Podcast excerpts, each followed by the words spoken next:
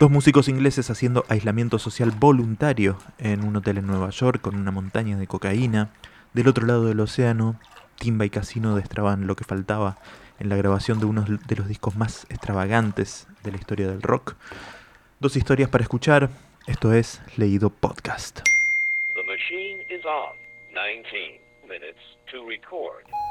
Conocí a John Lennon a través de Tony King, que se había mudado a Los Ángeles para trabajar como gerente principal de Apple Records en Estados Unidos. De hecho, la primera vez que coincidí con John Lennon, él estaba bailando con Tony King. No había nada raro en eso, salvo por el hecho de que no estaban en ninguna discoteca, no estaba sonando música y Tony estaba completamente travestido, caracterizado como la reina Isabel II. Estaban en la nueva oficina de Tony en Capitol Records, situada en Hollywood, rodando un anuncio de televisión para el siguiente disco de John, Mind Games, y por algún motivo que solo John conocía, ese era el concepto que se le había ocurrido. Me acerqué a él inmediatamente. No era solo que hubiera sido uno de los miembros de The Beatles y por lo tanto uno de mis ídolos. Era un Beatle que creía que era una buena idea el promocionar su disco bailando con un hombre disfrazado de la reina, por el amor de Dios. Pensé, nos vamos a llevar de puta madre. Y estaba en lo cierto. Tan pronto como empezamos a hablar, sentí como si lo conociera de toda la vida. Empezamos a pasar mucho tiempo juntos, siempre que yo estaba en Estados Unidos. Se había separado de Yoko y estaba viviendo en Los Ángeles con May Pang. Soy consciente de que ese momento de su vida se supone que fue realmente tormentoso, incómodo y oscuro. Pero tengo que decir la verdad. Yo nunca lo vi así. De vez en cuando me llegaba alguna historia, sobre sesiones de grabación que había hecho con Phil Spector y que se habían ido a la mierda, o sobre una noche en la que se volvió loco y destrozó la casa del productor discográfico Lou Adler. Y sin duda, John Lennon y yo nos drogamos mucho juntos y tuvimos algunas noches descontroladas. Como podría confirmar el pobre Dr. John. Fuimos a verlo al Troubadour e invitó a Lennon a tocar con él en el escenario. John estaba tan furioso que terminó tocando el órgano con los codos. En ese momento decidí que había que sacarlo de ahí. De hecho, no era necesario salir para pasar una noche descontrolada en compañía de John. Una noche en Nueva York nos habíamos refugiado en nuestra suite del hotel Sherry Netherland, dispuestos a dar buena cuenta de una montaña de marca. Y en ese momento, mi primer pensamiento fue que sería la policía. Si llevas encima un montón de cocaína y alguien llama a la puerta de manera inesperada, siempre pensás que va a ser la policía. John me hizo un gesto para que fuera a ver quién era. Observé a través de la mirilla. Sentí una mezcla peculiar de alivio e incredulidad. John, le susurré, es Andy Warhol. John empezó a decir que no con la cabeza de manera frenética y me hizo el gesto de que lo echara. Ni en pedo, ni se te ocurra abrir, me dijo en voz baja. ¿Cómo? le susurré. ¿Qué quieres decir con que no abra? Es Andy Warhol. Volvieron a llamar a la puerta. John puso los ojos en blanco. ¿Te fijaste si lleva encima su puta cámara? me preguntó. Volví a espiar por la mirilla y dije que sí. Andy siempre iba a todas partes con su cámara Polaroid. Ok, dijo John. ¿Y vos querés que entre acá a tomar fotos cuando tenés estalactitas de coca colgando de la nariz? Tuve que admitir que no quería. Ni se te ocurra responder, susurró John y retrocedimos lentamente para volver a lo que teníamos entre manos, intentando ignorar que el artista pop más famoso del planeta estaba golpeando a nuestra puerta.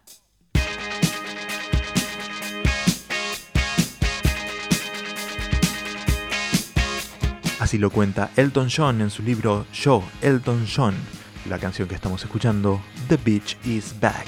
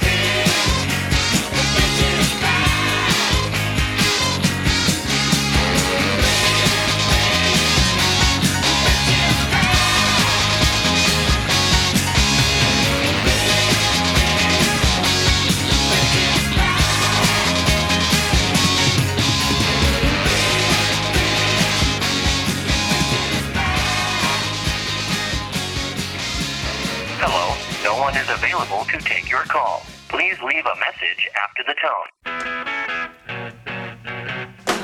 Es increíble que la música producida en aquel sótano siga dando guerra sobre todo porque cuando apareció tampoco tuvo una gran acogida. Es música grabada en el año 1971, hace casi 40 años, en el momento en que escribo esto, sí, 1971.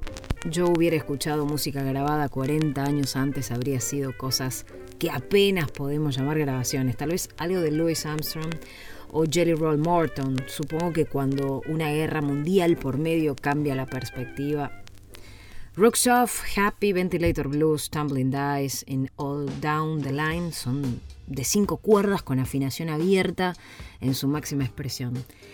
Yo estaba empezando a crearme una marca distintiva de verdad.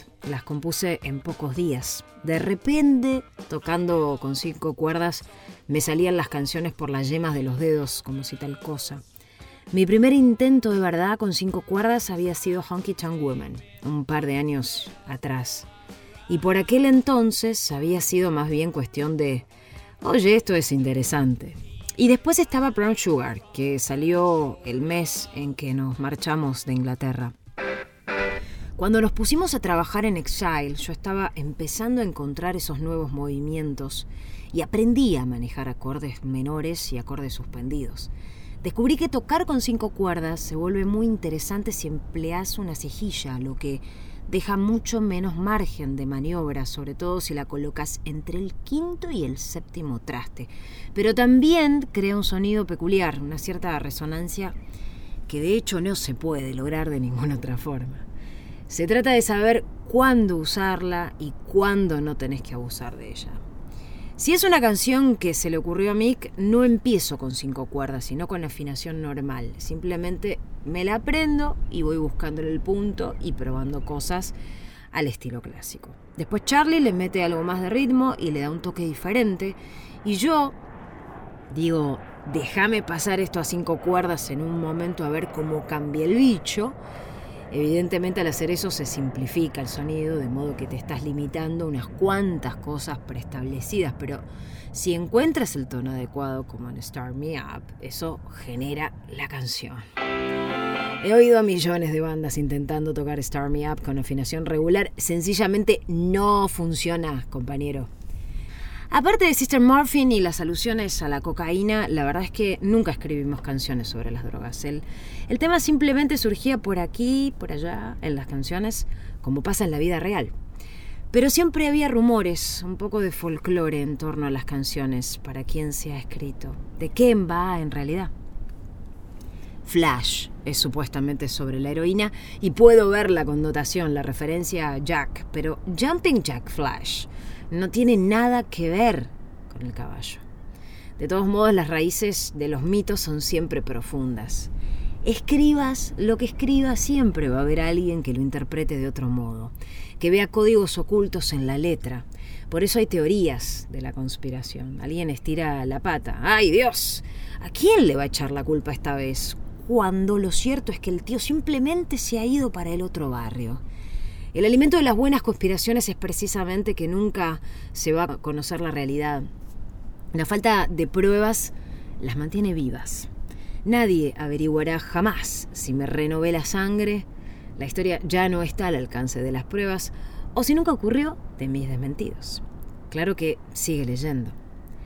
Llevo muchos años intentando evitar el espinoso tema. Tumbling Dice, dados en danza. Quizás tuvo algo que ver con la timba que montamos en el COT. Había juegos de cartas, ruletas. Monte Carlo además estaba a la vuelta de la esquina. Bobby Kiss y varios más fueron una o dos veces. Efectivamente jugábamos a los dados. El mérito de Tumbling Dice se lo concedo a Mick, porque la canción todavía tenía que evolucionar desde su forma original. El tema titulado God Time Women. En ocasiones puedes tener toda la música, un riff genial, lo que quieras, pero falta el asunto. Y basta con que un tío diga, estuve jugando a los dados toda la noche para que nazca una canción. Las canciones son criaturas extrañas. Unas notitas por aquí y por allá. Y si cuajan, cuajan.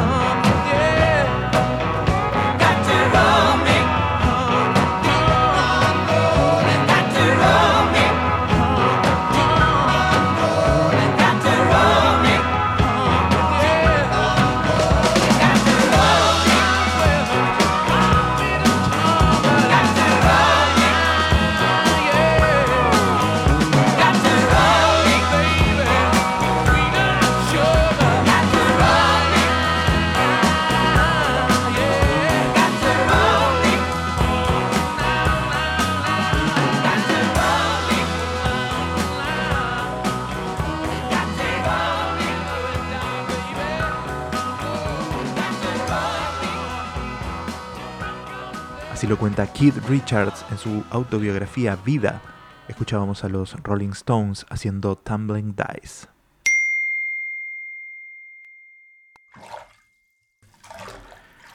En primer lugar, escuchamos un fragmento del libro Yo, Elton John, de Elton John, narrado por Bebe Sanso.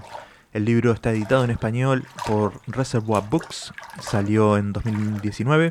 Y por otro lado, el último texto pertenece al libro Vida de Keith Richards, también con versión en español por Editorial Planeta. Lo escuchábamos en la voz de Corina González Tejedor. Este es el podcast leído, hay más textos dando vueltas, busquen y escuchen todos los que puedan. En la narración hoy, Bebe Sanso y Corina González Tejedor, en ese orden los escuchamos. Edición y presentación, quien les habla, Gerardo Barberán Aquino. Hasta el próximo episodio.